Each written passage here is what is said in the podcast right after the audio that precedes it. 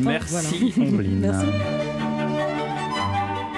Pour ce dernier grand classique de l'année, Carl Nielsen, ma chère Laure, grand compositeur scandinave. Oui, compositeur danois né en 1865, a un profil très particulier. Il est sorti du conservatoire de Copenhague, était un élève moyen, pas très bon compositeur d'ailleurs lorsqu'il est étudiant en conservatoire. Il vient d'une famille pauvre du Danemark et il doit gagner sa vie. Donc Carl Nielsen va jouer dans des orchestres comme violoniste, mais il continue en parallèle à écrire.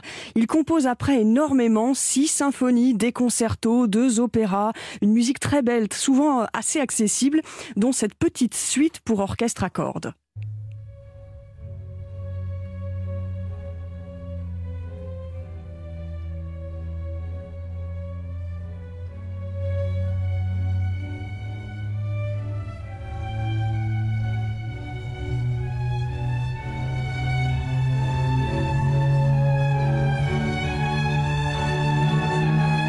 Cette petite suite jouée ici par le chef Neville Mariner, un grand spécialiste de la musique nordique. Comment peut-on qualifier le style de Nielsen? Alors il aime tout ce qui est robuste et sain dans la nature humaine. Il a beaucoup d'empathie et il le montre en musique. Il admire Brahms et Wagner, mais sa musique est aussi parfois violente, rugueuse. Nielsen aime les œuvres communicatives, pleines de vitalité, et on sent cette force de vie dans sa musique comme dans son concerto pour violon.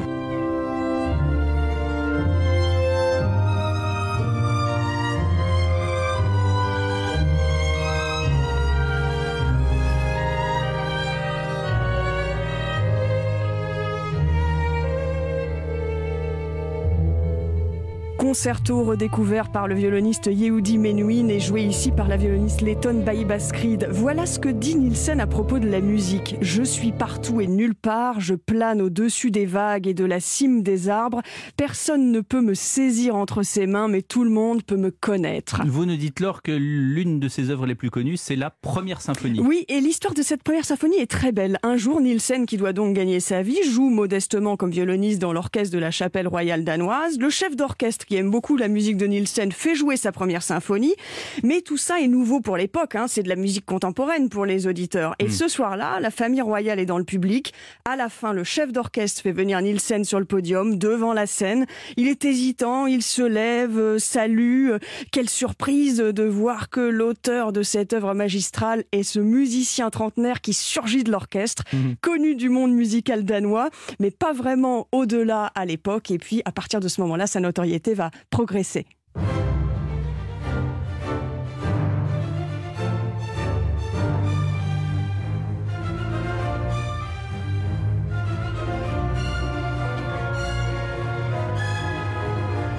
Nielsen voyagera aussi pour diriger à la baguette ses propres œuvres. Il est en particulier à Paris en 1926 où il reçoit la Légion d'honneur. En quelques années, il arrive au sommet de la création musicale du petit royaume danois. Et en 1901, le gouvernement danois va attribuer à Nielsen une rente annuelle à vie pour qu'il puisse justement passer son temps à créer. Il y a du malheur aussi dans cette euh, musique. Même période, trouve, tout hein. à fait, c'est la Mm. même période de l'histoire. Merci beaucoup, Laure d'Autriche. Bonne journée